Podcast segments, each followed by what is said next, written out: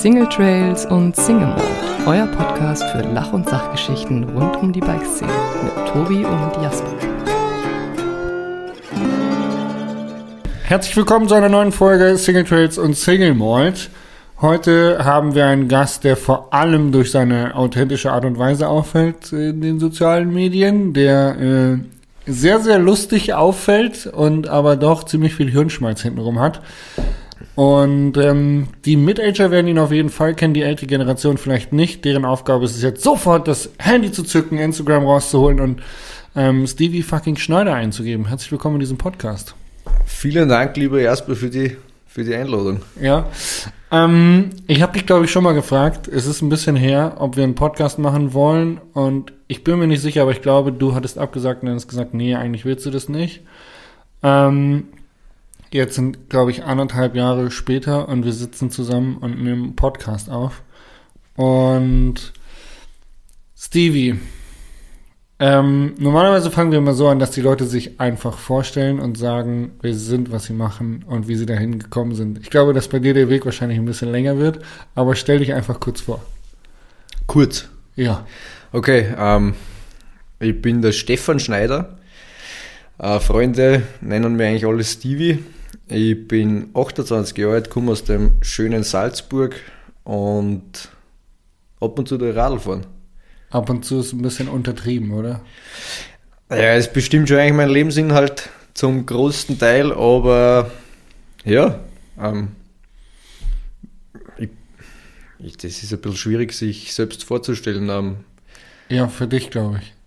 Es gibt Leute, die machen das beruflich so, Unternehmensberater, Coaches, die stellen sich hin und erzählen dir eine halbe Stunde, wer sie sind und wie toll sie wie, sind. wie, wie viel Zeit habe ich, dass ich mir vorstelle? Ähm, so viel du möchtest. Wenn es zu lang wird, grätsch ich rein. Okay, passt. Also im Alter von 16 Jahren bin ich eigentlich, habe ich den Sport erst dann wirklich abfahrtsorientiert aus. Geil. Ich Ah. habe auch mit 16 angefangen. Ja, es war ein bisschen spät, oder? Ja. Ja, und eigentlich dann war ich sehr rennfokussiert und habe da aber nie wirklich Leistung zeigen können. Und dann habe ich mich verletzt 2013, da war ein bisschen so ein mentales Breakdown, ein geistiges mit mir selber und dann habe ich mich entschieden, okay, ab jetzt machst du nur mehr das, was dir Spaß macht. Und ja, habe das Rennfahren komplett lassen, also dass ich kein einziges Rennen mehr gefahren bin. Und habe mich eigentlich nur mehr auf ich will es nicht Freeriden nennen, weil im Endeffekt ich einfach nur im Bikepark, Bikepark Labs und Party Labs. ja, genau. Das beschreibt es eigentlich am besten. Und ja, Würdest du dich als Profi bezeichnen? nein. Nein. Wir bezeichnen andere Leute dich als Profi. Womöglich. Das weiß ich nicht. Aber ich habe einen Freund, wie zum Beispiel einen Phil Etwill, Ja. der, der ist für mich Profi, gell? Ja. Der ist, der bringt Leistung, also für mich bringt der Profi Leistung. Ja. Profi ist für mich nicht was, also nicht ein, eine Person, die über eine Profession Geld verdient, sondern Leistung bringt. Die eine Profession beherrscht. Ich verstehe. Ähm, du fährst Fahrrad, hast den ein oder anderen Sponsor und verdienst auch die ein oder andere Kröte damit. Du hast aber dir in den vergangenen Jahren auch ein Business nebenbei aufgebaut. Und unser Podcast dreht sich bei den meisten Gästen um Leute aus der Bikebranche, die dort arbeiten, die da ihr Business haben und so weiter. Und du hast mittlerweile ein Business, ähm, eins in der Filmindustrie und eins in der Drogenindustrie, würde ich sagen, oder? Absolut, absolut richtig. Erzähl uns mehr ähm, über äh, einfach noch, was du, was du neben dem Radfahren noch machst, ganz kurz. Also die Film- und die Industrie, das hört sich jetzt sehr, sehr riesig an. Also, und im Endeffekt sind wir ein paar Burschen, die ähm, ja, inzwischen dürfen wir Werbeclips auch fürs Fernsehen machen. Und ja, entstanden ist das eigentlich alles aus Liebhaberei, weil der Frank Marbet, mit dem habe ich meinen, den habe ich 2017, glaube ich, in Innsbruck beim Crankworks kennengelernt. Und er hat gesagt, hey, melde dich bei mir, wir machen mal, wenn du ein Video machen möchtest. Und ich habe dann ein halbes Jahr später angerufen und habe ihm halt von der Idee von Trippin erzählt. Geil. Und ich glaube, er hat nicht ganz gewusst, was das sei soll oder werden wird, aber er war motiviert und ja, aus dem Ganzen ist irgendwie, aus der ganzen Arbeit ist eine, eine Freundschaft entstanden und aus der Freundschaft dann tatsächlich eine Firma. Und das Kernteam, bis auf den Marvin, das ist der dritte im Bunde, der, der an Tripping gearbeitet haben, sind nach wie vor das Kernteam von Full House Media. Wir Okay. sind einfach ein Haufen Freund. Und so seid ihr auch zusammengekommen dann quasi über das Projekt? Oder kannte der Frank die vorher schon? Mich, Nee, die anderen Burschen. die anderen Burschen hat der Frank kennt, Ah, ja. okay. Also ich bin da eigentlich Quereinsteiger. Du hast quasi mit deinem Projekt alle äh, zusammengebracht. So in die Richtung. Und ja, und irgendwie haben wir alle menschlich sehr harmoniert. Und ja, und wir haben einen Schlüsselspieler haben wir dann noch braucht, das ist der Marvin. Weil viele der Ideen kämen aus meinem Kopf, aber es sind, solange es nur eine Idee ist, die du auf Papier bringst, ist es, bringst das nicht in ein Bild, was du dann mit, mit der Kamera einfängst. Und der Marvin ist, was das angeht, echt ein Genie, weil du erzählst ihm die dümmsten Ideen und er weiß, okay, das es muss man so filmen, kann, ja. amerikanisch, mit dieser Linse, also der ist da, Geil. Schreibt er dann sozusagen das, also du setzt dich mit ihm hin und erzählst ihm deine Idee bei einem Bier äh, und dann schreibt er mit und kreiert dann ein Storyboard oder wie läuft das? ähnlich. Also er kriegt von mir einen Text mit einem Haufen Rechtschreibfehler. Das, das nennt sich Skript. Da regt das jedes Mal auf, dass ich nicht diese Normformen einhalte. Ja. Und aus diesem Skript bastelt er dann das Storyboard. Okay. Aber das ist halt ein ständiges Hin und her. Ja. Und der, äh, der Frank ist da natürlich auch involviert. Die Sounddesigner sind, der, Sa der Sounddesigner ist involviert. Und im Endeffekt ist das Ping-Pong-Spielen zwischen vier, fünf Leuten die ganze Zeit, damit du ja, aus einer Idee tatsächlich dann ein Konzept machst. Wir sitzen heute zusammen und heute ist dein letztes Videoprojekt online gekommen, The Sound of Dagen, aka Fleischdagen. äh, die, die schöne, auf Hochdeutsch würde man glaube ich sagen, der, der Sound der Glatze, oder? Der Altersglatze. Ich weiß Ja. nicht genau, wie man Dagen jetzt. Dacken. Dacken. Na, tatsächlich wollten wir das Videoprojekt, wir haben immer auch in der Planung, in der Konzeption haben wir immer von Sound of Speed gesprochen. Nur es gibt einen relativ großen Energy Drink Hersteller, der eben eine Serie unter diesem Namen rausbringt. Und dann haben wir gedacht, ach, verdammt nochmal, das, wir dürfen jetzt nicht den Namen nennen. Aber wir waren so auf diesen Sound Off äh, irgendwie. Und dann ist durch Zufall eigentlich, dass ich da in dem Film mal glotzen habe, das hat sich durch unsere Make-up-Artistin ergeben, weil die hat gesagt, sie kann Witzig, Glotzen machen. Und dann habe ich gesagt, ja passt, hey.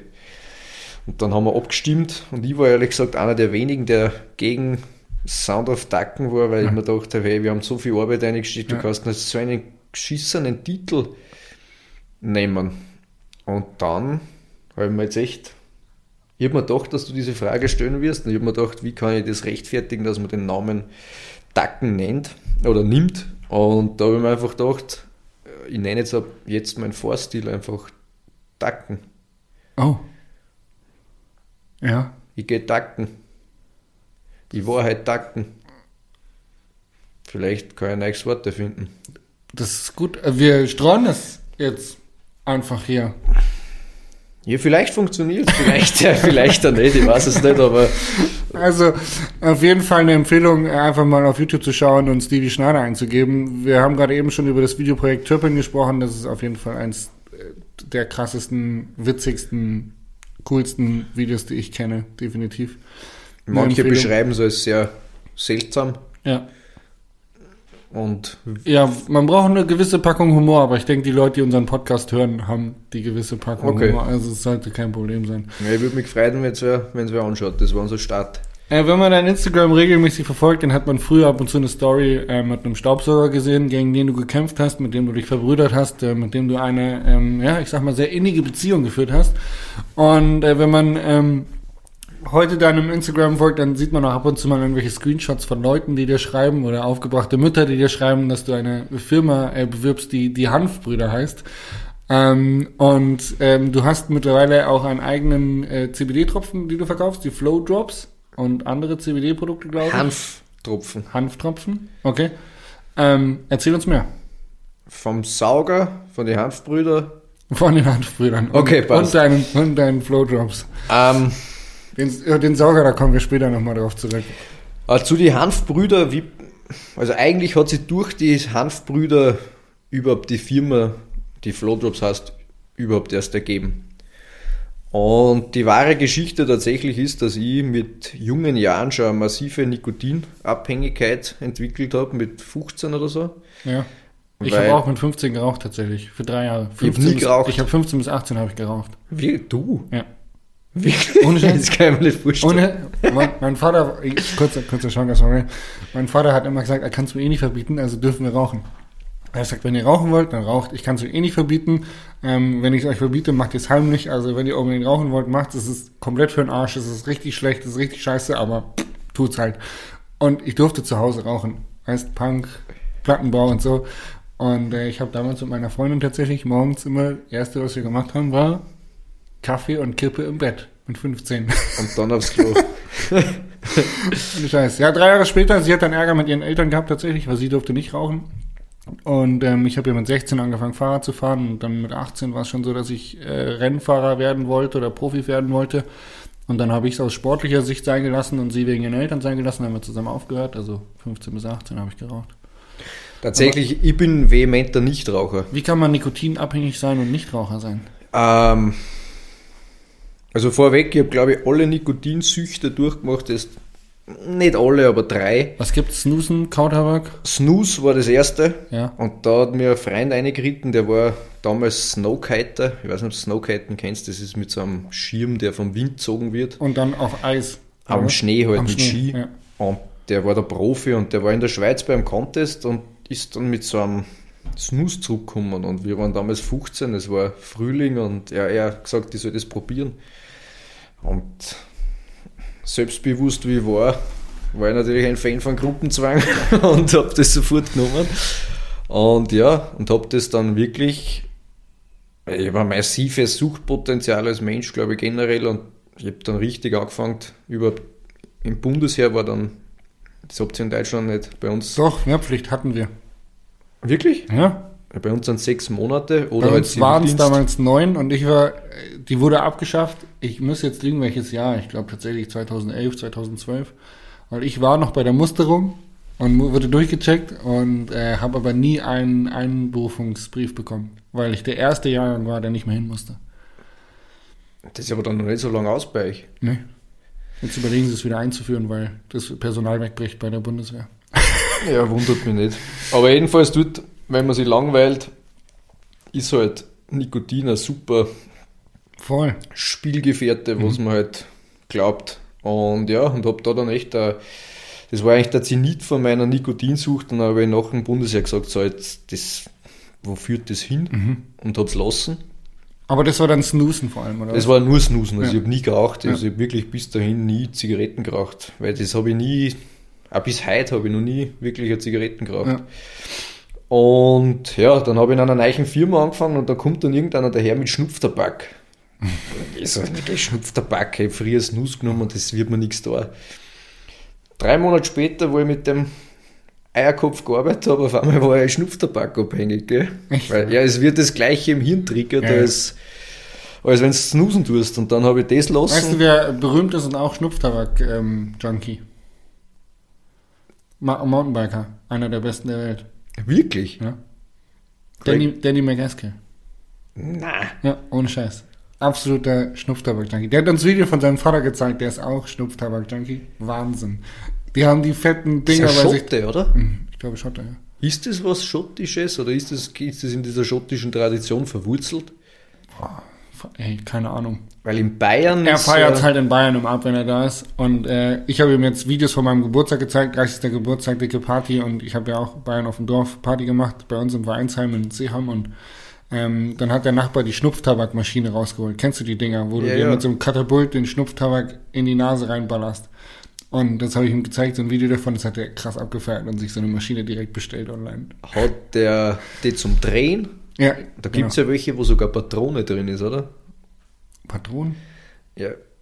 Also nicht eine, Pistolenpatrone so. oder so, aber Ja. ähm, wo er die gleich funktioniert, nur ohne Kugel von drinnen. Nee, das war wie so eine Feder, die, die du aufspannst und dann haust du drauf und dann geht ein Katapult hoch und schießt dir das in die Nase rein. Halleluja. Hast du das probiert? Ja, na klar. Nicht nur einmal. Und wie ist der gegangen? Gut? Ich habe kein Problem mit Schnupftabak. So zwei, drei Mal am Abend kann ich das nehmen, dann geht es mir am nächsten Tag noch gut. Also ich hab's Triggert's die nicht? Nee. Na, Ich bin der Meinung, wenn du einmal nikotinabhängig warst, wirst du dein Leben lang Na, Nikotinabhängig ich rauche auch sein. ab und zu mal auf einer Party oder so. Zigarette. Echt? Off the record, ne? Uns hört ja keiner zu. nee. So, weiter in der Geschichte. Genau. Ähm, dann habe ich das mit dem Schnupftabak gelassen. Ja. Und ähm, ja, wie es eigentlich jetzt schon offensichtlich ist, ich bin sehr Cannabis-affin. Und da ich nie geraucht habe, habe ich nie Joints rauchen können. Und habe das immer mit einem Vaporizer eigentlich gemacht, bis dann mein wirklich bester Freund dahergekommen ist und halt so ein, eine ganz, er hat Sportzigaretten genannt. Und das war halt ein bisschen ein Hauch von Tabak Ja. mit Cannabis. Und ja, das habe ich dann probiert und irgendwie habe ich nicht so husten müssen. Mein Lunge ist drin geblieben. Und ja, und wie es der Zufall so wollte, habe ich dann auf einmal das drängende Bedürfnis gehabt, einfach Zu rauchen. zu rauchen. Keine Zigaretten, weil das würde ich nie da, Ja. aber halt Sportzigaretten. Ja. Und weil ich nicht den ganzen Tag wach sein wollte, aber trotzdem rauchen wollte, bin ich zu den Hanfbrüder, weil die verkaufen CBD-Blüten. Und ja, da bin ich dorthin und auf einmal hat sich daraus eigentlich eine, eine Freundschaft ergeben. Und die Burschen sind halt zwar Ex-Gangster, würde ich nicht sagen, aber sie sind, sie sind reale Typen Ja. und ja, Hustler. Das sagen sie, glaube ich, selber von sich. Und sie haben gesagt, oder das finde ich halt auch echt eine schöne Aussage vom, von einem von den zwei, der hat gesagt, das ist der einzige Job, den er in seinem Leben machen kann, also als Hanfbruder, um legal Geld zu verdienen, ohne dass er sich als Mensch verstehen muss und dass er real bleiben kann. Dann haben wir so gedacht, hey, das ist so ehrlich, das, das taugt mir. Und ich war halt nur Kunde, Stammkunde. Und irgendwann haben sie dann mitgekriegt, dass ich auf Instagram halt ein bisschen aktiv bin oder Alphan tue. Und sie sind sehr sportaffin. Und dann haben sie mich gefragt, hey, sollen wir uns zusammen tun? Und dann kam der Sponsor-Deal zustande, oder? Du hast einen Helm erstmal von denen gehabt, Genau. die quasi mit, mit dem Logo gebrandet haben. Genau. Ja. Und eigentlich für so einen kleinen Shop, man, sie haben einen großen, also sie haben einen Großhandel, der echt gut rennt, aber für so einen kleinen Shop haben sie im Vergleich zu meinen anderen Sponsoren, sind die Hauptsponsor gewesen. Krass. Und waren voll motiviert und echt, also ich verdanke denen sehr viel, nach wie vor. Wir, wir arbeiten zusammen, ich bin froh, dass ich mit einer zusammen bin. Und ja, und irgendwann war ich wieder, also die zwei heißen Merlin und Ben, und einmal war ich wieder bei Merlin und wir haben wieder irgendeine Grundsatzdiskussion geführt und das geht halt super mit den zwei, über Gott und die Welt zu philosophieren. Und irgendwann frage ich, was das für Produkt am Regal ist. Und dann sagt man der Merlin, das ist das, was sie mit Abstand am schlechtesten verkauft. Das ist wasserlösliches CBD. Okay. Und dann habe ich gesagt, hey, das ist der Shit. Jeder hat seine Wasserflasche, seine befüllbare dabei. Und ich habe so gesagt, das ist die Zukunft, das ist der Hanf, also Energy Drink für einen Hosensack. Du fühlst, also du pimpst da quasi deinen Drink. Und dann hat er gesagt, ja, aber jeder Tausendste oder Zehntausendste ist auf diesen auf dieses Bindemittel, damit diese Cannabinoide wasserlöslich sind, allergisch. Und dann habe ich nur Spaß habe ich gesagt, hey, also das ist schlecht, dass wer allergisch drauf ist, aber stell dir vor, du nennst das Ganze Flowdrops und hättest ein Produkt, was du halt wirklich wasserlöslich machen kannst. Und dann haben wir die Idee für ein, zwei Monate verworfen und dann waren sie auf einer Cannabismesse in der Schweiz und dann ruft mir der Merlin an und sagt, hey, wir haben deine Tropfen. Und im Endeffekt, was sie gefunden haben, sind ähm, ein neuartiges Produkt, was am Markt ist und das sind eben, da sind diese Cannabinoidpartikel, sind lipophil, sprich fettlöslich, Ja. Weil sie eine gewisse Größe haben. Das heißt, wenn du jetzt aber ein Hanföl, CBD-Öl, sonst was nimmst, kennen die eigentlich nicht wirklich durch die Zellmembran durch, weil sie zu groß sind. Jetzt schluckst du das, dann gehen sie in den Magen, dort greift die Magensäure an. Die Also ich Wirkung mein- geht verloren. und dann wird die verstoffwechselst die Leber und im Endeffekt von dem, was übrig bleibt in deinem Blutkreislauf, ist, ist relativ wenig. Ja. Und das, was wir haben, ist ein Nanocannabinoide und die werden mit Ultraschall, also die Standardcannabinoide, die halt normal auch im, im Öl drinnen sind, werden mit Ultraschall so lange beschossen, bis so klar werden und so 10 hoch minus 9, also auf Nanopartikel geschossen werden. Und die können direkt durch die Zellwand gehen. Und damit hast du fast ein 99, also fast eine hundertprozentige Bioverfügbarkeit. Das sind 99 Prozent. Also von dem, was du zu dir nimmst, gehen 99 Prozent ins Blut.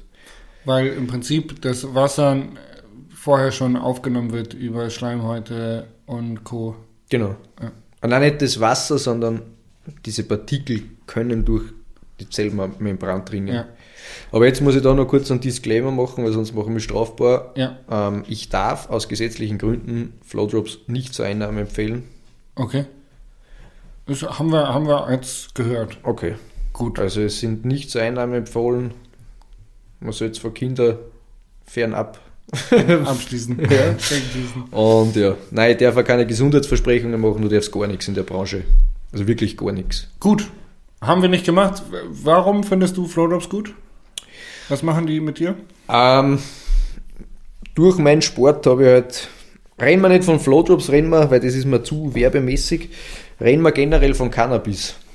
Ähm, Cannabis hat mir geholfen, einfach mit Dauerentzündungen in meinem Körper, Schmerzen etc. besser umzugehen, ohne dass ich Schmerzmittel, Entzündungshemmer oder sonst irgendwas äh, aus der Pharmazie nehmen habe müssen. Ja, krass. Und das ist ja allgemein gerade äh, ziemlich umläufig oder ziemlich viral, dass äh, CBD generell hilft, dass Cannab Cannabinoide helfen. Und ähm, wer jetzt sagt so, hey, das ist aber voll unsportlich oder, oder nicht gut, ähm, da kann man mal ganz getrost sagen, die NADA hat, glaube ich, vor vier oder fünf Jahren THC von der Dopingliste gestrichen. Oder zumindest, also nicht gestrichen. Cannabidiol, CBD haben sie gestrichen von der Dopinglisten. THC steht noch drauf, aber der Wert wurde so hoch gesetzt, dass du quasi in deiner Freizeit kiffen darfst, aber du darfst dir halt nicht kurz vorm Rennen einen reindübeln. aber wenn du dir jetzt quasi am Tag davor einen reindübelst, einen Joint rauchst oder generell Kiffer bist, wirst du bei einer Dopingkontrolle nicht mehr als positiv getestet, was früher bei den Downhill-Rennen gang und gäbe war. Bist eben- du da sicher? Ja, Weil ich, ich glaube, wenn du das einen Tag vorher machst, also ich kenne die Werte nicht oder nicht, nicht speziell, aber es kann mir fast nicht vorstellen, dass, dass du da durch ein Raster fällst. Also wenn du einen Vortag kiffst, vielleicht ist es der Vortag, okay. ähm, ich glaube, wenn du ab und zu kiffst, dass du Es nicht ist so, dass vorher waren es im Prinzip die gleichen äh, Richtlinien für Auto, das heißt diese unfassbar lange Nachweisbarkeit, die ist, also in Deutschland gibt's ja, ist ja mega klein, diese Nanomenge, die du haben darfst, ähm, und die wurde runtergesetzt, weil die NADA, die äh, nationale Anti-Doping-Agentur, gesagt hat, hey, wir sind nicht der Staat, so, wir, wir suchen ein, ein leistungssteigerndes Mittel äh, zu verbieten und da gehört diese geringe Menge THC nicht dazu. Wenn der Athlet das machen möchte, dann kann er das machen, aber es ist nicht leistungssteigernd. Und ähm, das fand ich ein Schritt in die richtige Richtung, weil es halt einfach, es geht ja um Leistung und nicht um irgendwie, was ist richtig und was ist falsch. Und ähm, generell wird ja auch diskutiert, den äh, Cannabiskonsum in Deutschland äh, legal zu machen, zu legalisieren. Ja, das steht auf jeden von also von jedem, auf jedem Parteiprogramm, glaube ich, von euch drauf. Genau. Ja, finde ich eine gute Sache, finde ich eine absolut gute Sache. Was ich nicht gut finde, ist, dass ähm, das, die Bürger nur aufgeklärt werden, dass es eigentlich zwei Sachen gibt. Also in Österreich ist es so, einmal ist es das heilige CBD, das super hilft, für die Oma gut ist und, und dann ist das schlechte THC, das ist das, wo die, Das Böse. die Drogen-Junkies, Die gute Seite der Macht und die böse Seite genau, der Macht. die Wie bei Star Wars. Hanf. ja, ja, wirklich. So wird es dargestellt. Ja. Und das finde ich, ist eine, das ist eine komplette Irreführung, weil es ist, in Österreich ist der Grenzwert für THC bei 0,3 Prozent. Und es ist für Pflanzen ziemlich unnatürlich, so wenig THC zu produzieren. Es ist auch völlig unnatürlich für Pflanzen 25 bis 30 Prozent THC zu produzieren. Das sind dann die über. Äh, Ah, und da sage ich ganz klar dazu, das ist Rauschgift. Gell? im Endeffekt, die Cannabispflanzen hat über 100 Cannabinoide und im Idealfall war es eine natürliche, ausgeglichene Pflanze, die nicht in eine Richtung getrimmt wird, sondern mhm. einfach eine Pflanze ist, die bliert, die erntest. Du musst das nicht rauchen, du kannst es in Öl auflösen, du kannst das pressen, du kannst das vaporisieren. Also und, ja, ich finde, es ist an der Zeit, dass man einfach diese Stigmata, glaube ich, ist da das, mhm. das Wort dafür, einfach einmal ein bisschen ja. auflöst. Und da ist meiner Meinung nach das Beste einfach, wie es wirklich Bildung und Aufklärung. Ja, ich meine, machen wir uns jetzt vor, äh, Alkohol ist eine ziemlich krasse Droge und äh, der Alkoholrausch äh, hält erstens länger an als ein, ein, eine ordentliche Joint und zweitens ist der Kater viel, viel schlimmer und drittens, wenn du ähm, regelmäßig kiffst, macht es wahrscheinlich nicht so viel mit deinem Körper kaputt, wie wenn du regelmäßig säufst. Ähm, und, oder? Widersprichst du?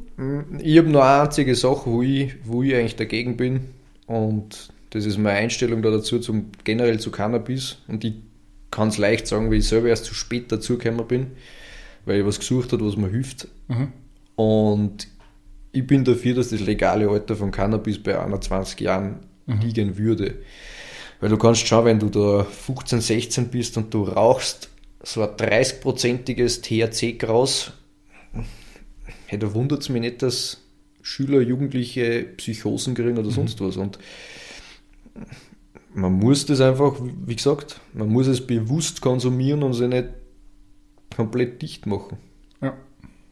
Und ja, da mache ich mir sicher ein paar Feinde, wenn ich das sage, aber ich bin der Meinung, dass, ja, noch, wenn du um 21 bist, sagt man, ist dein Hirn fertig entwickelt mhm. und Cannabis macht dich tatsächlich nicht dümmer. Also es tötet keine Gehirnzellen ab. Alkohol schon. Ja. In dem Sinne, äh, Prost, wir trinken derzeit Stiegel hell. Prost. Das ist sicher nicht das Letzte. Stevie, was glaubst du, warum ist dein Instagram-Account so viral gegangen? Hm. Ja, du hast es früher schon angesprochen. Ich glaube tatsächlich, dass der Staubsauger, der, der Staubsauger hat mich multipliziert. Das war ein Multiplikator. Und das, was passiert ist eigentlich, warum es den Staubsauger nicht mehr gibt, das war folgendes. Das steht da noch. Ja, das ist nur mehr, der geht nicht mehr. Die Akkuleiste, nein, reden wir nicht über ihn. Aber ich nur grantig. Aber im Endeffekt habe ich das immer von meiner Familie nicht verheimlicht, aber ich habe nie darüber geredet, dass ich in soziale Medien ein zweites Leben führe. Mhm. Wie sagt man das? Einen zweiten Auftritt führe. Mhm. Und meine Mama, mein Papa und ich waren bei meinem, unserem Lieblingsitaliener essen. Und auf einmal kommen zwei Buben her, hey, bist du der Stevie Schneider, wie geht's am Sauger? Und hin und her, und ich hab gerade die Lasagne gegessen, mein Papa auch, und wir schauen, also, und die völlig unglaubwürdig, können wir ein Foto machen, hin und her. Und meine Eltern waren halt schockiert. So, was, was rennt die zwei Buben da, gell? Was für ein Sauger, um was geht's da? Und an diesem Abend habe ich ihnen erklärt, dass ich ein zweites Leben im Internet führe. Wie alt warst du da? Wie lange ist das her? Mhm. Zwei Jahre, drei Jahre, vier Jahre? Es war in dem, ich war 2018, 2018 glaube ich, da. Es war vier das Jahre, Jahr, wo der Sauger, mhm. wo ich ihn angewürgt habe. Also mit 24. Und das, was dann passiert ist, ist, dass meine Eltern angefangen haben, eben, sie haben sich beide diese App Instagram geholt und auf einmal waren die irgendwie Teil von, mein, von meiner Community. Und bei jedem Familienessen habe ich halt dann so einen unangenehmen Witz von einer gehört, der halt irgendwie auf meinem Humor aufgebaut war. Mhm. Und irgendwie war das, das hat mich brutal getriggert. Ja. Und immer mehr Leute sind zu mir hergegangen und haben mich wegen dem Staubsauger gefragt. Und irgendwann haben wir so gedacht, hey, Vorsicht, das musst du aufpassen, weil über kurz oder lang bist du einfach nur mehr der Typ mit Sauger oder der Staubsaugervertreter und ja. Und in diesem Zeitalter habe ich mich dann, ich mich dann vom Staubsauger verabschiedet. Und da habe ich mir gedacht, hey, man darf es nicht zu bunt treiben. Aber deine Eltern haben das jetzt gefeiert oder nicht? War das so, war das so eine, so eine spöttische Richtung mit den Witzen, die sie gemacht haben, oder fanden sie es eigentlich witzig und feiern deinen Humor? Zweiteres mit am Hauch von Ersterem.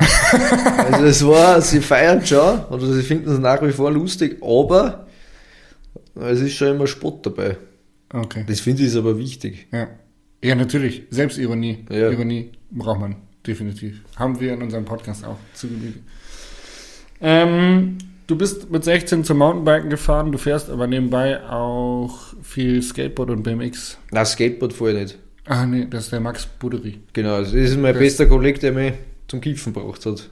Wo ich dann wieder. Tabakabhängigkeit, das Na der. super. Da Das haben wir der. den Übeltäter. Aha. Shoutouts zu Max. Übrigens, ich rauche keinen Tabak mehr. Ich bin komplett Tabak-free. Free. Ja. Scheiß auf Tabak. Braucht man ja auch nicht heutzutage. Nein, und es ist einfach komplett, das tut da in keinster Art und Weise, in irgendeiner Art und Weise was Gutes. Mhm. Es ist nur schlecht. Es ist ein Alkohol aber auch.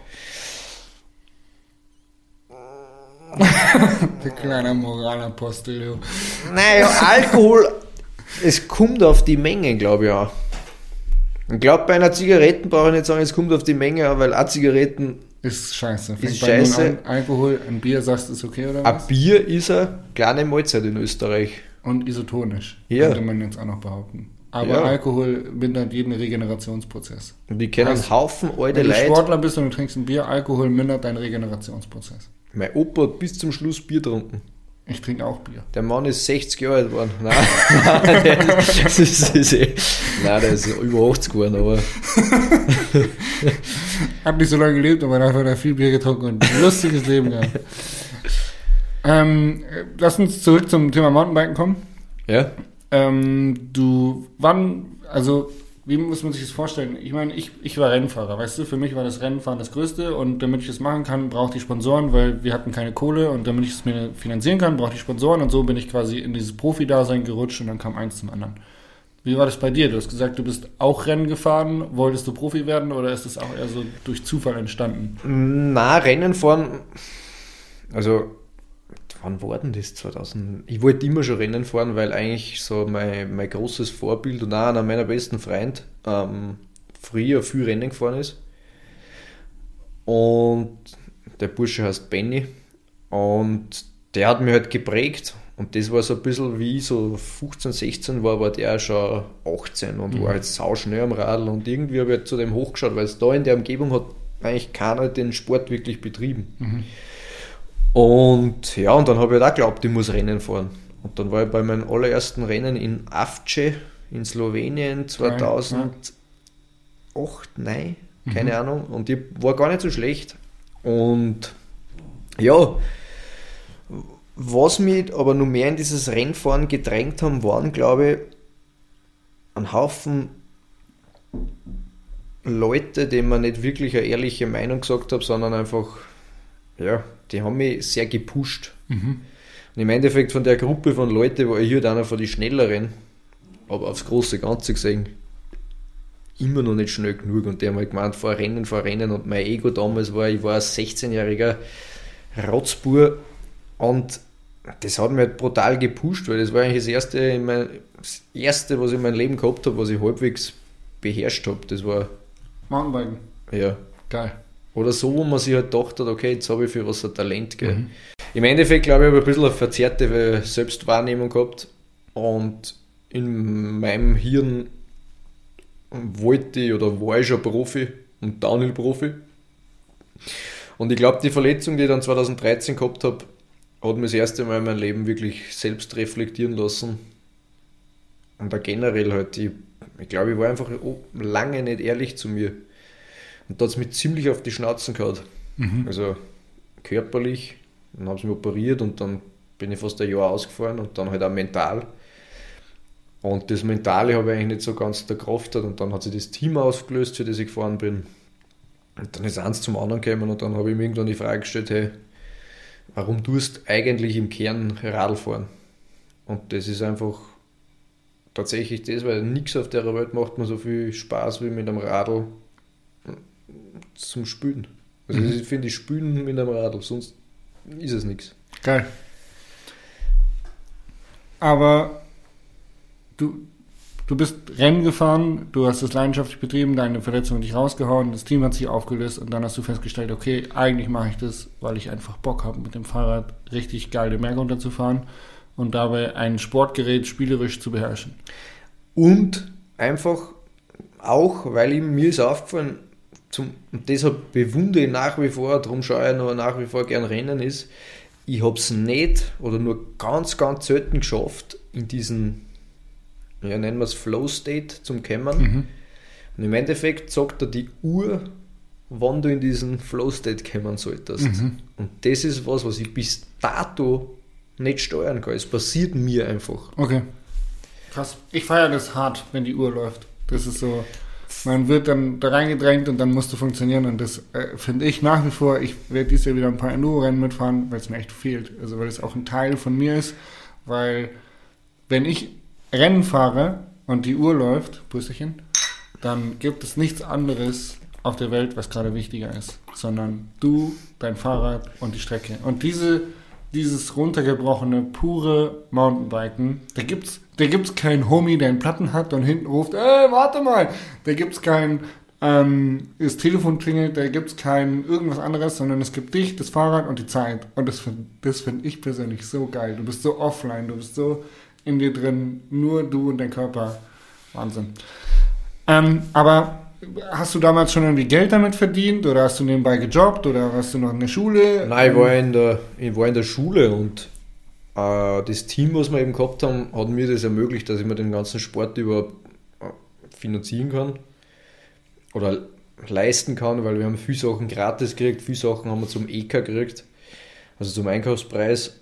Das war halt für mich die, die erste Möglichkeit, das überhaupt zu betreiben, so dass es ein Nullsummenspiel war.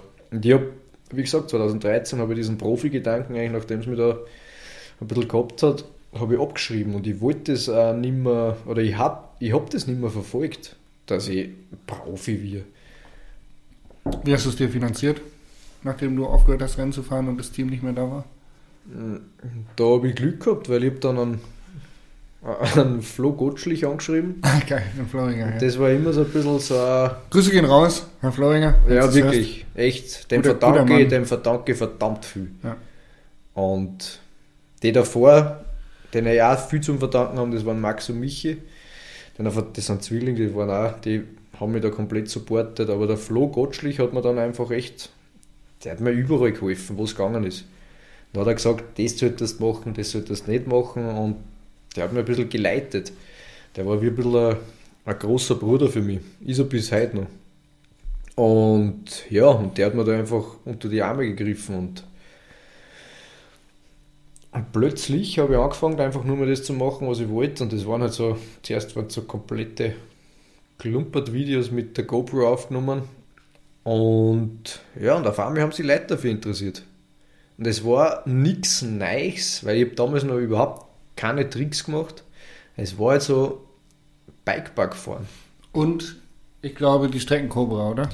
Du Genau. hast deinen Humor quasi schon auch damals am Streckenrand in Videos verpackt und das haben die Leute gefeiert, weil die Leute, die dich kennen, natürlich das abfeiern, ihren Freunden gezeigt haben und so ist es dann. Tatsächlich war da einfach sehr betrunken. Ja. Und Aber witzig war es trotzdem. Ja, und das glaube ich. ja, ich war echt sehr betrunken und habe die, ich, ich habe am Vorabend haben wir dermaßen gesoffen. Die ganze Bande, Shoutouts du Kolb und Trummer, sind jetzt die schnellsten Österreicher. Wir waren dermaßen fort und das war halt immer so Schladming-Opening, ist halt wie Weihnachten. Ja. Und ja, wir sind ziemlich hart fortgegangen und frag mich nicht warum, aber ich habe eine Scheibe eingeschlagen mit der Faust und mir ist ein Glassplitter da durch. Ja. Und ja, jeder ist am nächsten Tag Radl fahren gegangen, nur der Schneider nicht. Der Trottel ist, ja, den haben sie nahen müssen, ich habe einen Gips gehabt, wir haben alles Mögliche und dann habe ich mir gedacht, passt, die Freude am Leben lasse ich mir nicht nehmen. Ich gehe jetzt meine Freund filmen. Und da war ich ziemlich restfett und nur dazu, und das ist eigentlich echt keine Vorbildfunktion, sehr auf Schmerzmittel. Und da hat sich die erste Streckencobra eigentlich ergeben. Die Streckencobra, um das für die Leute zusammenzufassen, die es nicht kennen, ist im Prinzip einfach ein lustiger Typ, in dem Fall Stevie Schneider, der mit der Kamera neben der Strecke steht und äh, die Leute anbrüllt, kommentiert und äh, Witze erzählt. Kann man das so zusammenfassen? Witze habe ich glaube ich gar nicht erzählt, ich habe einfach nur geschrien und gebrüllt und das haben Leute irgendwie amüsant gefunden. Ja, ich kann es nachvollziehen. Ich muss ehrlich sagen, ich habe es auch sehr gefeiert und äh, finde es immer noch witzig. Dann kam, glaube ich, irgendwann Radon um die Ecke und hat dich unter Vertrag genommen. Na, vorher ist noch, war, wir, war ich bei dem Crankworks und ich war nicht als geladener Fahrer eingeladen, sondern ich habe nur diesen Whip-Off-Kicker gesehen und es hat sich rumgesprochen, dass da keiner getrickst hat. Mhm. Und eigentlich als völlig unerfahrener Hampelmann habe ich mir gedacht, boah, wie cool war es, wenn du den flippst. Konntest du einen Backflip zu den Zeiten schon? Ja, aber Nicht gut. Und sagen wir so, dann, dann so kommt man ein- auf die Idee, den größten Kicker zu nehmen, der über den Weg läuft, bei einem Publikum, was Nein, kein Publikum. Ich war so. ja nicht eingeladen. Ah, ich, war, ich war ohne Publikum. Und ja, also ich habe mir selber, die Erfolgsquote war glaube ich 30, 70. 30 Prozent, das funktioniert, 70 Prozent, dass mit der Hubschrauber halt. hohes Risiko. Und ja, und ich, da bin ich mental halt durch. Ich weiß, nicht- ich weiß nicht, warum ich mir da selber. Ich habe eine Freundin, die ist aufgrund diesen Kickers hat die aufgehört, Fahrrad zu fahren. Sarah Böhm war eine deutsche schnelle Downhillerin. Was ist aus der geworden? Die hat sich doch beim, beim Crankwork so hart auf die Fresse gelegt. War das auf dem Kicker? Die ist abgeholt worden mit, mit dem Heli. Ui, war das die Sarah Böhm? Sa, Sa, Sarah? Ich weiß nämlich, das, da hat's, das war vor, das war nicht 2017, sondern das war dann später mal. Mhm. Und die Da war war eigentlich eine richtig gute deutsche Downhillerin und die hat, dann, die hat dann aufgehört zu fahren, weil die das auch mental nicht mehr gepackt hat nach der Verletzung. Weil ähnliche Geschichte wie bei dir beim Rennfahren eigentlich. Hat die auch dann einfach keine Lust mehr gehabt. Aber es ist ja cool, über den Kicker dann einfach mal einen Backflip zu machen, oder? Naja, ich hab mich, ja, cool. Ich bin da, ich bin, Hat funktioniert. ja, Sonst würdest du hier wahrscheinlich nicht sitzen. es hat super funktioniert. Und da war es eben, da habe ich einen Frank kennengelernt tatsächlich, weil der hat einen anderen Freund von mir gefilmt, der hat dort einen Superman drüber gemacht. Und der Frank hat dann halt mitgekriegt, dass ich da halt meine Mission habe, wo keiner einen Grund gesehen hat, warum der eine Mission hat. es war einfach nur ich und ja, ich wollte einen Backflip da drüber machen und mich quasi verewigen. Jetzt im Nachhinein gesehen, interessiert sich kein Mensch für sowas, aber ich habe das damals mit Naja, kannst du es nicht. ja, aber ich habe es mit anderen, also ich habe das als die größte Sache für die Menschheit damals empfunden, glaube ich, darum habe ich dem auch so viel Wichtigkeit geschenkt für mich. Und ja, und dann hat der Frank eben gesagt, melde für das Video. Und dann haben wir das Tripping gefilmt und auf das hinaus hat sie Radon gemeldet. Mhm. Also besser gesagt nicht der Radon die Firma, sondern der Ingo, der das Marketing gemacht hat. Und dieser Mann ist bis heute ein sehr guter Freund von mir und der hat einfach echt, ich glaube, der hat, wir haben den seinen Humor irgendwie getroffen. Mhm. Und ja, und so ist es tatsächlich losgegangen. Wenn du Stevie Schneider als einer der Menschen bist, der wirklich straight ist, das macht, worauf er Bock hat, im Prinzip schon auch so das ein oder andere Mal über die Stränge schlägt, aber im Grunde einfach ein Mensch mit sehr viel Anstand bist. Du begegnest auch vielen Leuten aus dem Social Media Bereich, wo viel mehr Schein als Sein ist. Inwieweit tangiert dich das? Gar nicht. Weil ich finde, also in, in meinen Augen ist es ein Trummer vielleicht ist also, jetzt muss ich nochmal die Frage sitzen lassen und nochmal Mhm. konzentrieren, bevor ich zu schnell antworte. Aber tatsächlich tangiert mir das gar nicht, weil das ist nämlich auch 2013 passiert. Ich war früher einer, der hat einen, ich habe einen Rennbericht geschrieben mit ich war in was der Kuckuck wo, ich hatte eine tolle Zeit, es hat alles funktioniert, aber im Rennlauf hatte ich leider einen technischen Defekt und konnte deshalb nur Platz 187 von 200 Eierköpfe einfahren. Und, und ich habe das halt dann irgendwann selber mal hinterfragt, was ich da eigentlich tue. Ich präsentiere mich da und kein Mensch, kein, also ich, ich persönlich kenne keinen einzigen Menschen, der sich wirklich wahrheitsgetreu in soziale Medien präsentiert Okay. weil es ist, es ist Showbusiness, es ist Rampenlicht und Rampenlicht beleuchtet nur Oberflächlichkeiten. Und dann habe ich mir Gedanken gemacht, wozu oder was tue ich mit Social Media. Und das erste Mal, wo ich Social Media am Tag einschalte, ist, wenn ich am Scheißhaus sitze und mir fahrt ist und dann scrolle ich durch. Und was möchte ich eigentlich? Ich möchte diesen kurzen Endorphin-Kick haben, wenn mir irgendwer unterhält. Mhm. Das ist für mich eigentlich dieses, die Basis, ich möchte unterhalten werden. Seichte, billige, kurze Unterhaltung, auf das bin ich geil, darum mhm. schalte ich das jeden Tag ein. Und dann habe ich mir so gedacht, okay, passt. Ähm, das ist, also Steve fucking Schneider, sage ich immer, ist also ein bisschen ein fiktiver Charakter, weil du, wenn ich mein ganzes Leben so deppert war, dann wird das war, weißt du, kannst du verstehen, was ich meine? Ja, ja. Ähm, du sprichst auf deinen Humor mit dem Staubsauger an und etc. Ja. ja. Und wenn du den ganzen Tag so durchs Leben laufen würdest, wäre es äh, schwierig, den Alltag zu gestalten. Na und ich glaube, es wäre schwierig für meine Mitmenschen, weil ich einfach nicht zurechnungsfähig wäre. Aber auf deine Frage hin, es, ich, ich habe einige kennengelernt. Ich habe Weiblein kennengelernt, ich habe Männlein kennengelernt mit über 100.000 Abonnenten aus allen möglichen Branchen. Und was ich immer sagen muss, im Herzen sind eigentlich fast alle herzensliebe Leute. Mhm. Und jeder versucht halt irgendwie sein, sein Ding zu machen. Und manche schaffen es ein bisschen an, in meine Augen, das ist eine sehr rationale Meinung, einen, einen cooleren Weg einzuschlagen. Manche gehen halt einen sehr billigeren Weg mhm. oder den einfacheren Weg. Und ja, aber ich finde, es soll jeder machen, was er will. Ich, und das Schöne ist an den sozialen Medien oder sonst wo ist, du hast einen Button, wo du abonnieren oder entabonnieren kannst. Mhm. Wenn mir das aufregt, was du machst zum Beispiel, dann schaue ich es mir nicht mehr an. Und darum finde ich diesen Hate eigentlich ein bisschen unnötig.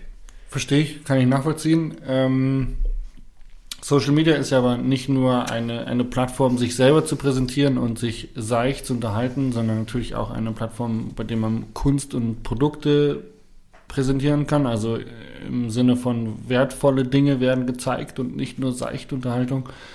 Ähm, dein Film Trippen war ein Haufen Arbeit und ähm, das möchtest du ja dann auch preisgeben und irgendwo, ähm, ja, dass die Leute das sehen und du möchtest auch wissen, wie viele Leute das gesehen haben. Das ist ja auch ein Faktor von Social Media. Ähm, jetzt hast du heute ein neues Video hochgeladen. Wie wichtig ist dir, dass das Erfolg hat? Da muss ich unterscheiden, also zwischen zwei Sachen mein Ego will immer, dass alles funktioniert, nicht noch nicht. Das ist, ich will, dass Sachen funktionieren. Aber grundsätzlich, wenn ich sehr viel Zeit und Arbeit einstecke und besonders so wie jetzt in dem Video, was man rausgehauen hat mit Sound of Ducken, da hat der mhm. Floji und der Max Bob, die haben jeden Sound, den du dort hörst, der ist selbst aufgenommen, selbst gemixt, selbst gemastert, selbst produced, von vorne bis hinten. Die haben da weiß ich nicht, wie viele Stunden eingesteckt. Und wenn das dann nicht, nicht gut ankommen würde bei mhm. einem Großteil von den Leuten, würde ich mir schon denken, okay, das finde ich ein bisschen kacke.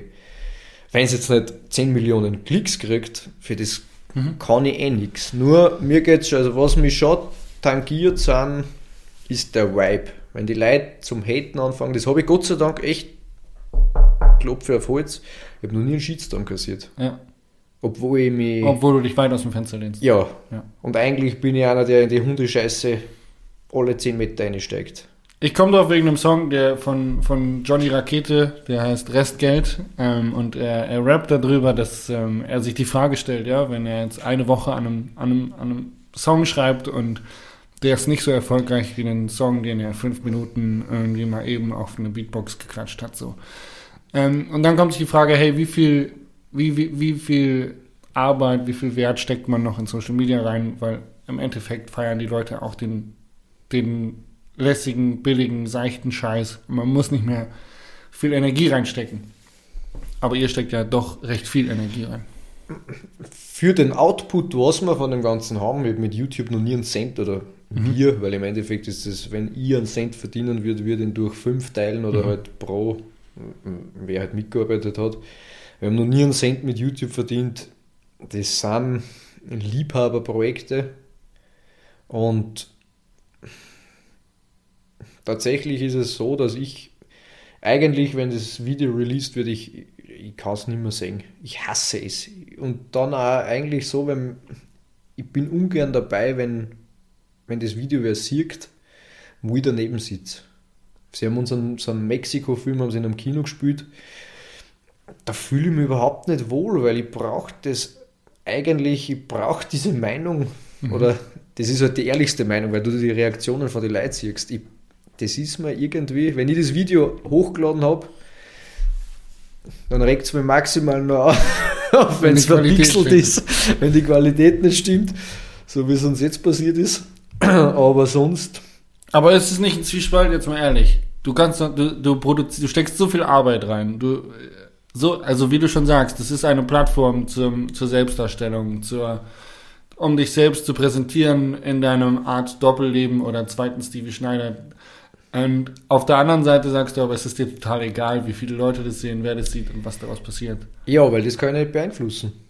Das kann ich mit meiner Reichweite von Instagram beeinflussen. Aber, aber warum ist es dir unangenehm, in einem Kino zu sitzen, wenn dein Film läuft, wenn du da so viel Arbeit reingesteckt hast und dich ja auch gerne so präsentieren möchtest? Also beispielsweise dein Backflip über den Kicker vom Whip-Off. Das Der ist, ist ja etwas, unangenehm. Ja, nee, das ist dir nicht unangenehm, aber das war ja etwas, um dich zu behaupten, um zu sagen, hey, da will ich, ich will die Legende sein, die da den Backflip drüber gemacht hat. Und auf der anderen Seite machst du solche Projekte und ich kann mich daran erinnern, ich habe den Film aus Mexiko gesehen, gesehen, da waren viele Momente drin, wo du dich selbst ziemlich hart abgefeiert hast, dass du das jetzt gemacht hast, weil die Sprünge waren riesig, du hast Backflips gemacht ähm, es war äh, gute Vibes und na klar war auch viel Blödsinn dabei, definitiv, aber trotzdem war es ja eine, eine wertvolle Leistung, die du gezeigt hast. Warum produzierst du Filme, wenn es dir eigentlich egal ist oder wenn es dir unangenehm ist? Es ist immer, in diesem Publikum waren Leute, die nichts mit meiner Zielgruppe zu tun gehabt haben. Und das glaube ich war mal, weil ich die gewissen, die haben noch nie von irgendeinem Stevie Schneider gehört, die haben nur okay. gewusst, okay, ein Film aus Mexiko wird gespielt. Und das Dann verstehe ich das, aber allgemein würde ich das nicht unterschreiben, dass es dir unangenehm ist, wenn du dabei bist, wenn Leute deine Filme gucken, oder? Die würden dich halt dafür Nein, ich, muss, ich bin also, da echt, ich bin da in einem Zwiespalt. Ich bin da in einem Zwiespalt. Wenn ich, die, wenn ich wirklich live dabei bin, zum Beispiel meiner Freundin habe ich das Video gezeigt, das Sound of Ducken, mit den Kopfhörern und allem drum und dran. Und ich bin neben ihr gesessen und ich habe nicht das Video geschaut, ich habe nur ihre Reaktionen angeschaut. Gell? Hätte ich genauso gemacht. Und da fange ich komplett das Hinwichsen an, weil ich sehe dann, okay, sie hat nur eine Reaktion gehabt, wo ich zum Beispiel, das habe ich nicht witzig gefunden mhm. oder sonst was. Und ich weiß, ich, ehrlich gesagt, ist das eine verdammt gute Frage. Eigentlich, und das ist wirklich was, am Ende dieses ganzen Arbeitsprozesses bin ich so weit, dass ich kein Fan mehr von dem Video bin. Also ich kann nicht sagen, ich finde es geil. Sondern mir Aber dann ist es wirklich Kunst. Weil äh, tatsächlich, also die Künstler, die größten Kritiker von Künstlern sind sie selber und das zeichnet dich ja dann eigentlich auch wieder aus. Ich kann nur den Moment sagen, okay, es reicht. Das wir, das sind die Details. Wir haben drei Feedback-Schleifen beim Sound, wir haben drei Feedback-Schleifen dort und dann da. Und wenn ich das Video jetzt wieder anschaue, finde ich wieder fünf Sachen.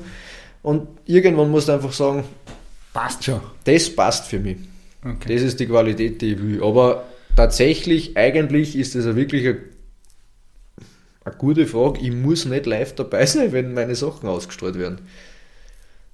Aber ja, im Endeffekt machst du ja Kunst und du möchtest auch, dass Leute deine Kunst sehen.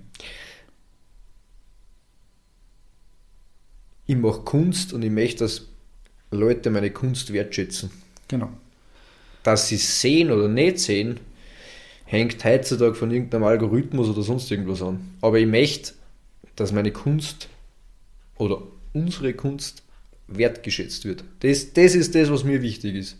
Aber wie viele die Leute das sehen, über das zerbrich ich mir keinen Kopf, weil da kannst du nur unglücklich werden. Mhm. Wer vergleicht, verliert. Das, äh Gutes, gutes Stichwort. Na, und wenn du das Ziel erreichst, dass du 100.000 willst und du erreichst das, dann ist das nächste Mal, weißt du, mal, 200.000. Und dann eine Million. du bist in dem Game. Ich bin in dem Game, aber ich bin auch nicht immer glücklich. ich habe tatsächlich, Machst du Kunst? ich habe teilweise, ich habe vor, vor zwei Wochen war ich an dem Punkt, guck mal, wir haben jetzt heute 13. Februar, vor zwei Wochen, also Anfang Februar war ich äh, in, dem, in der Gedankenspirale so weit, dass ich überlegt habe, mit YouTube aufzuhören. Weil ich keine Lust habe, von Algorithmen abhängig zu sein. Aber das ist dieser Sonntag 17 Uhr oder was? Dass du jeden Sonntag liefern musst. Ja, Und da ist einfach das, dann sind deine Fans so, dass sie dir das übel nehmen, wenn du am Sonntag um 17 Uhr mal kein Video machst. Ich habe letzte Woche habe ich kein Video hochgeladen, weil ich keins hatte. Und dann habe ich mir überlegt, mache ich jetzt was? Einfach damit ich was hochlade. Und dann habe ich mir gedacht, nein, das wäre nicht ich, es wäre keine Qualität, es wäre nicht das, was ich zeigen möchte, also mache ich nichts. Und das mache ich auch immer noch so.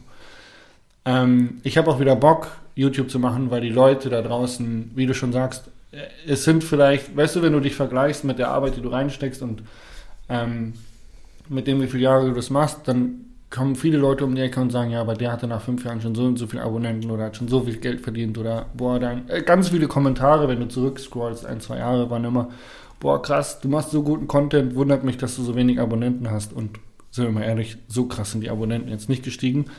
Aber die Leute, die es gucken, die, die Leute, die es gucken und abonnieren, die feiern es hart. Und die sind super dankbar und die sind, die finden es richtig gut. Aber die feiern die. Oder die finden die sympathisch, die können sich mit dir. Ja, aber sie bekommen ja auch einen Mehrwert durch die Videos. Ich helfe ihnen ja, besser zu werden auf dem Fahrrad. Ich gebe ihnen wertvolle Tipps. Ich helfe ihnen, Spaß am Radfahren zu haben. Genauso wie Leute, die den Podcast hören und was über Mountainbike-Business lernen. Und über Stevie Schneider. Aber jetzt nochmal zurückzukommen, ich glaube, das war ein bisschen zu. Ähm, ich war jetzt nicht ganz ehrlich.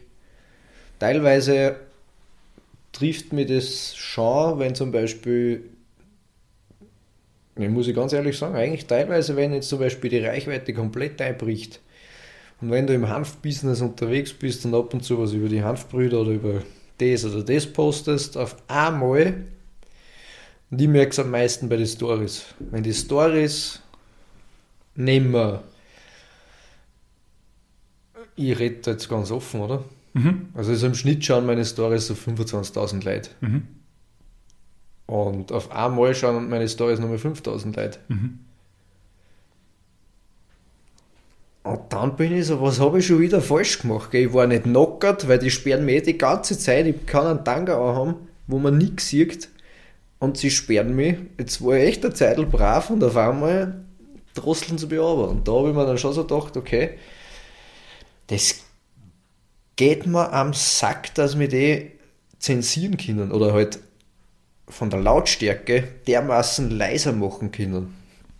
Und da bin ich halt in einem Zwiespalt und das bin ich nach wie vor, muss ich ein bisschen sagen, weil, Du bist abhängig davon. ja, und das Du verkaufst keinen einzigen Flowdrops, wenn du kein Social Media hast. Du verkaufst, du bekommst kein Sponsorship, wenn du kein Social Media hast. Ich habe keinen Auf eine gewisse Art und Markenwert, Weise musst du das mitspielen, aber du brauchst auch, du bist angewiesen auf diese Plattform. aber, und das ist halt eben das, wo ich nicht weiß, wie lange spiele ich das Spiel noch und was ist, wenn die da Realness dran und das will ich einfach nicht.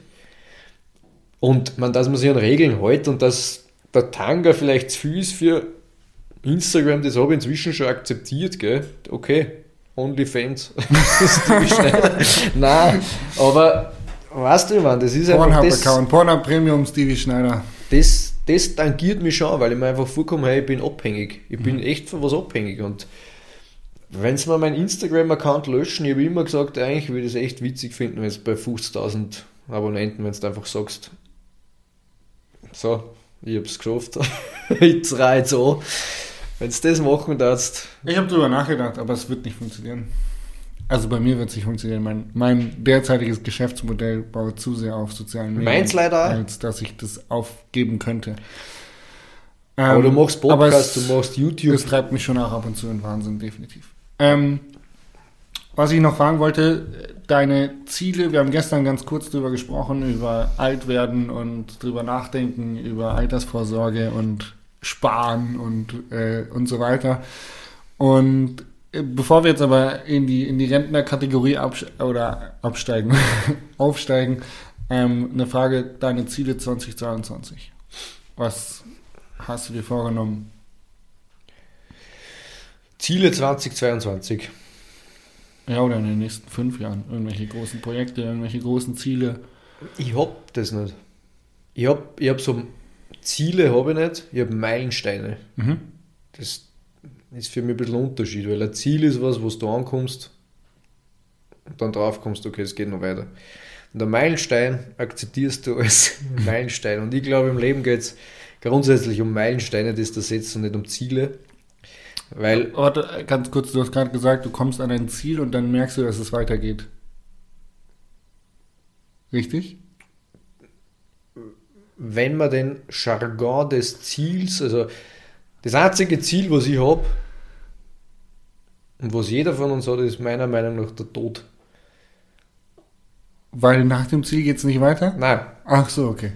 das ist für mich ein Ziel, Ich meine, das ist nur Ende. die Frage der Definition von Ziel. Und da bin ich, Ja. da bin ich vorsichtig, weil ich finde Ziele oder das, wie wir die Ziele definieren, du erreichst irgendwas und dann merkst, okay, das war jetzt, ich habe das jetzt erreicht, aber es geht weiter. Ja, es geht weiter. Es aber geht das weiter. ist ja genau das gleiche wie ein Meilenstein. Weil ein Meilenstein ist ja nur eine Markierung von, okay, jetzt hast du die 100 Kilometer und der nächste, der nächste Meilenstein sind dann die 200 Kilometer. Also ein Meilenstein Ich ist, wenn du es genau nie- nimmst, genau das gleiche. Ich muss da für mich geistig einen Unterschied machen. Finde ich gut, finde ich gut. Aber ich glaube, die Definition von einem Meilenstein ist tatsächlich, dass danach der nächste Meilenstein folgt. Glaube, Währenddessen ja. ein Aber was Ziel, ist beim Ziel? ein Ziel ist fertig. Wenn du einen Marathon läufst und du hast das Ziel erreicht, dann musst du nicht noch fünf, dann bist du durch. Und wenn du nur einen Marathon in deinem Leben laufen möchtest und du hast das Ziel erreicht, dann bist du einen Marathon gelaufen. Beispiel, Ziel, ich Ein- möchte den Sport gratis ausüben. Wenn das mein Ziel gewesen war, Ja? Dann würde ich nach wie vor den Sport gratis ausüben. Wenn das aber ein Meilenstein gewesen wäre, dass ich, es- dass ich den Sport gratis ausführe, Dann dann Geld denke ich mir so, was kommt nach diesem Meilenstein? Wenn Ja. das mein, und so, also ich bin da einfach hakelig mit der, mit der Wortwahl.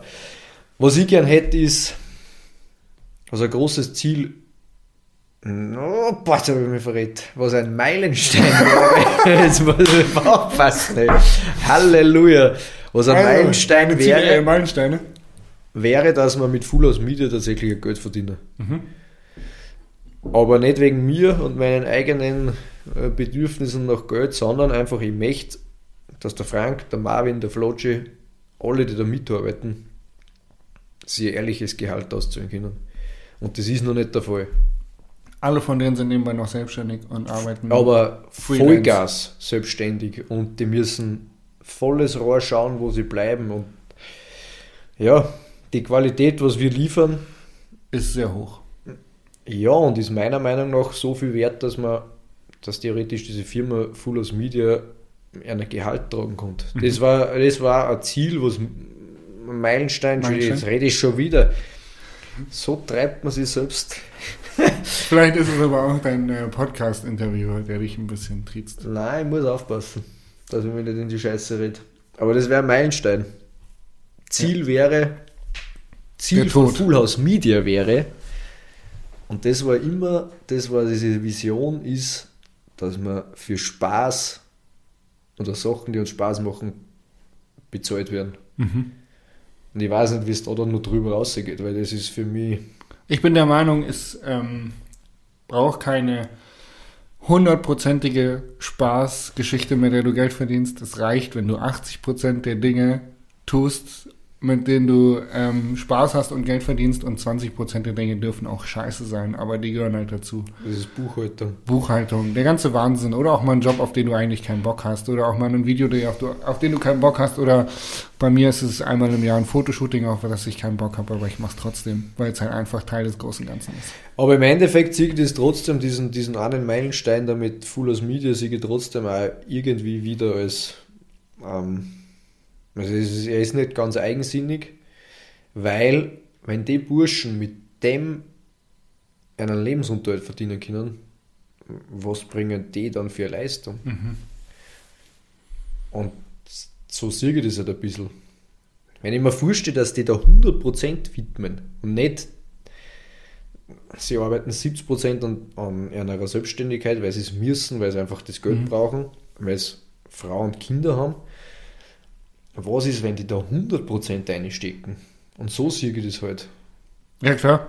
Was da rauskommen kann mit dem Könnte, Potenzial, ja. was vorhanden ist. Und das haben wir einfach jetzt alle ein, einschließlich gesagt, hey, wir wollen keine Klo-Projekte mehr machen. Du hast einen ziemlich freshen Pullover an, finde ich. Ähm, kann man darüber schon was erzählen oder ist es noch geheim? Nein, ist überhaupt nicht geheim. Ähm, heute war der letzte Tag. Ähm, Tatsächlich. Weil Also, das Video ausgebracht ey, dann, das, das heißt, dieser Podcast, der morgen früh, Montagmorgen rauskommt, ist quasi up to date. Ja, Wow. ja. Vielleicht hätten wir das am Anfang erzählen sollen, damit wir Clickbait haben. Ja, vielleicht. Aber ey, die Leute, die jetzt noch dabei sind und zuhören, die jetzt schon eine Stunde und fünf Minuten am Start sind, so, die, ähm, denen können wir jetzt quasi äh, absolutes äh, neues Wissen liefern. Ja, ich fahre dieses Jahr für.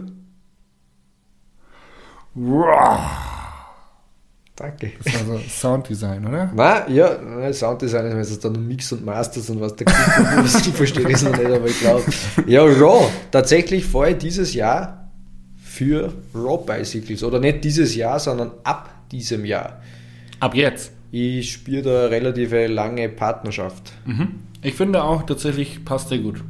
Irgendwie so, ich, ich finde Raw mega cool, ich finde die Marke cool, ich äh, finde die Räder geil und ich finde, das passt 100% zu dir. Wo ich am Anfang kadert habe mit Raw, war, dass alles 29 Zoll ist. Also wirklich alles. Also die, jedes Rad, was sie haben, ist 29 Zoll und ich bin da also so mit meiner Springerei so ein bisschen kritisch. Und dann war ich eben dort bei einer und ich bin dieses Madonna V2 Bank 2 gefahren, glaube ich. Und ich habe noch nie ein 29 Zoll Radl gehabt. Unter mir war es so, Agil? ich habe es Fidel genannt. Das war das fidelste Radl, was ich je gefahren bin. Geil. Wieselig. Und ja, Wir bräuchten und jetzt den dritten Mann, der kurz recherchiert im Internet, nebenbei und dann raushört, ob fidel und agil und so. Wir haben vorhin die ähnlich sind ja. und das ein Synonym ist. Ja. Ich, ich Sehr glaube witzig. nicht. Sehr einfach witzig, einen dritten Mann dabei zu haben, der jetzt kurz googeln würde. Keiner da. Wo ist der Hund? Oreo. Nein, Raw Bicycles. Ja. Sehr cool. Willst du die Geschichte hören, warum? Ja. Ich habe versprochen, dass ich es nicht ehrlich ganz erzähle. Okay. Nein, Dann mein- erzähl die offizielle Variante. der Typ, der mit so dem Trip intaugt hat, der mit so Radern gebracht hat, ist zu Giant gegangen und hat mich mitgenommen. Jetzt zu Ingo, muss ich leider sagen.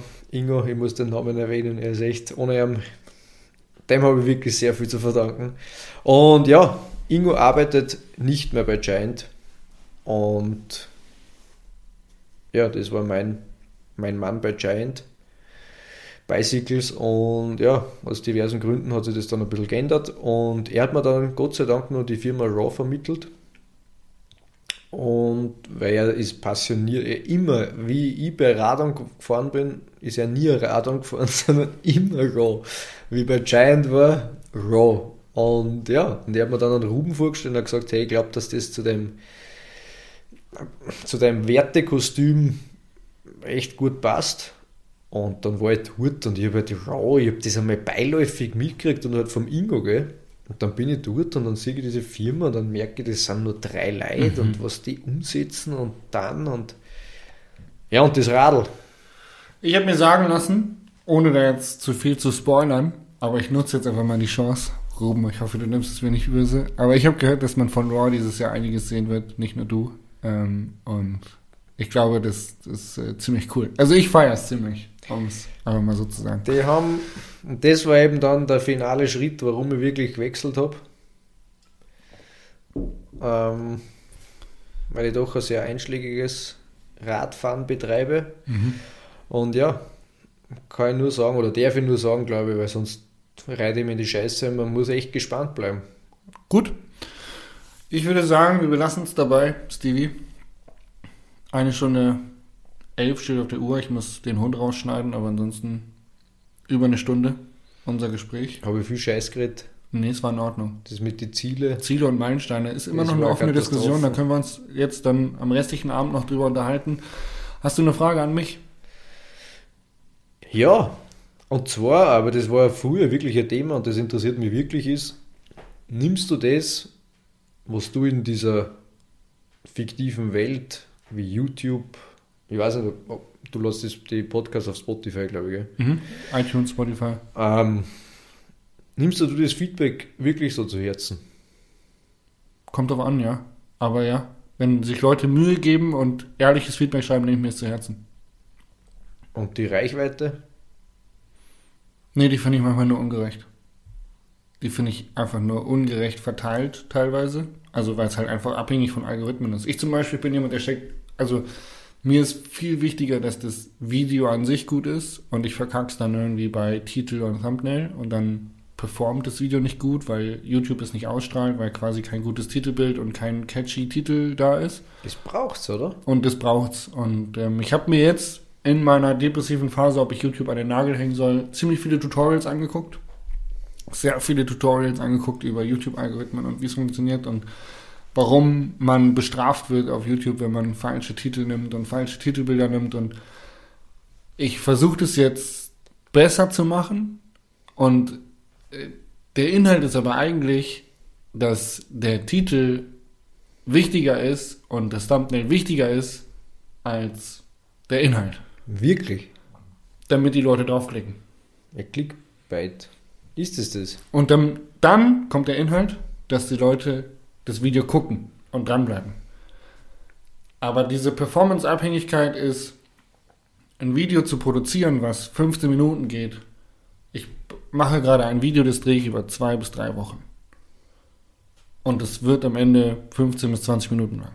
Da habe ich zwei bis drei Wochen Arbeit drin gesteckt. Und dann, wenn das Video fertig ist, setzt du dich hin und machst eine halbe Stunde Titel und Thumbnail. So. Es kann mir jetzt keiner erzählen, dass ich mich hinsetzen soll und nochmal drei Wochen in Titel und Thumbnail investieren soll. Ich bin einfach nicht dafür gemacht, das super catchy zu machen. Ich schreibe dann dahin, was ich denke.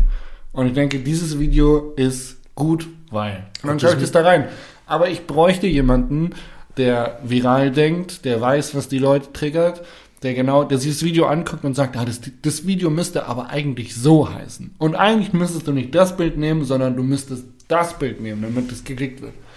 Und ich bin dann so in dieser Betriebsblindheit drin, weil ich drei Wochen an diesem Video gearbeitet habe, wo ich denke, ja, das ist, darum geht's, das war wichtig, da habe ich lange für gebraucht, das möchte ich jetzt in diesem Titelbild und im Titel irgendwie darauf hinweisen. Und jemand anders sagt, der sich das Video geguckt hat und nicht in diesem ganzen Prozess drin war, sagt, naja, aber in dem Video kristallisiert sich eigentlich den Inhalt viel wichtiger und der muss in den Titel. Und da brauch, bräuchte ich Hilfe. Lass dich drauf ein? Hilfe? Na, auf diesen, Prozess? ja, Mhm. Ja, Wahnsinn. Vielleicht gibt es irgendwann keinen Jasper ja auch YouTube-Kanal mehr. Stellt sie vor. von dem gehen wir jetzt einmal nicht aus. Nee, ähm, ich mache leidenschaftlich gern Videos. Mir macht es richtig Spaß. Ich habe heute ein Video hochgeladen, was mir unfassbar viel Spaß gemacht hat. Und das Video, wo ich dran arbeite, im Roadtrip-Vorbereitung, das wird auch, das macht mir wirklich viel Spaß.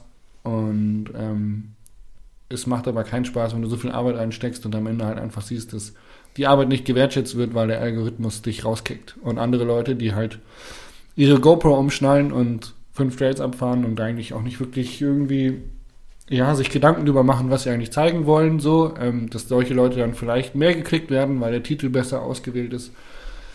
Ähm, da tue ich mich schwer, das zu akzeptieren und das, das, das zieht mich runter. Es ist einfach so ein bisschen, ja, wie in der Schule, weißt du, wenn du, wenn Leute, die eigentlich schlechter, schlechte Leistung erbracht haben, immer das Lob abbekommen und du quasi immer einen auf den Deckel bekommst. Frage beantwortet? Ja, hat es wirklich beantwortet. Und ich denke gerade drüber nach, wie ich das sehe. Aber ich kann es nicht sagen. Weil wir haben jetzt das Video Sound of Ducken genannt. Und Lass uns warten, was passiert. Wir können ja in zwei Wochen nochmal kurz sprechen. ja, Und dann, ich komme da echt gerne wieder. Oder Dann- komm, dann- du bist zu mir gekommen. dann, schauen wir, dann schauen wir uns das nochmal an, wie das performt hat und diskutieren das. Ja, voll gern. Voll gern. Cool. Wie viele Podcasts hast du schon aufgenommen? Äh, Ich glaube, du bist jetzt Folge 100, weiß ich nicht, 50 oder was knapp. Habe ich gescheite Zahl oder ich 150 knapp? Warte, soll ich gucken? Ja, bitte. Wir brauchen den dritten Mann, der, der äh, guckt. Ich habe kein Internet am Rechner. Na, ich will die Zeit der Zuhö Zuschauer, Zuhörer, Zuhörer nicht auf die Folter spannen. Stevie Schneider, du wirst Folge 146. Das ist eine super Zahl. 146. Mhm. Das ist meine Zahl. 146, das ist dein Meilenstein. Folge 146 bei Single. Trades und Single Malt. Im Podcast-Business, ich kann es nicht sagen. Vielen Dank fürs äh, Zuhören da draußen. Vielen Dank, Stevie Schneider, dass du diesen Podcast mit mir aufgenommen hast. Ich fand ihn sehr ehrlich, ich fand ihn sehr ähm, tiefgehend und ich finde, du bist ein super interessanter Mensch. Und ähm, wir essen jetzt eine Runde Sushi. Ja, und bitte seid nachsichtig bei mir, das ist mein erster Podcast irgendwie. Zu 100% real war ich nicht.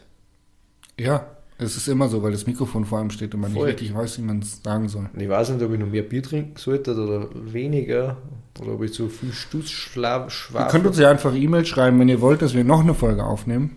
Ja, Dann schreibt uns Dutzende E-Mails. an. Mail at jasper-jauch.de oder deine E-Mail-Adresse kommen At Steve fucking Schneider. auf Instagram. Ähm, vielen Dank fürs Zuhören, wir sind raus. Hey. Tschüss. Wunderbaren Abend. Viert euch. Prost.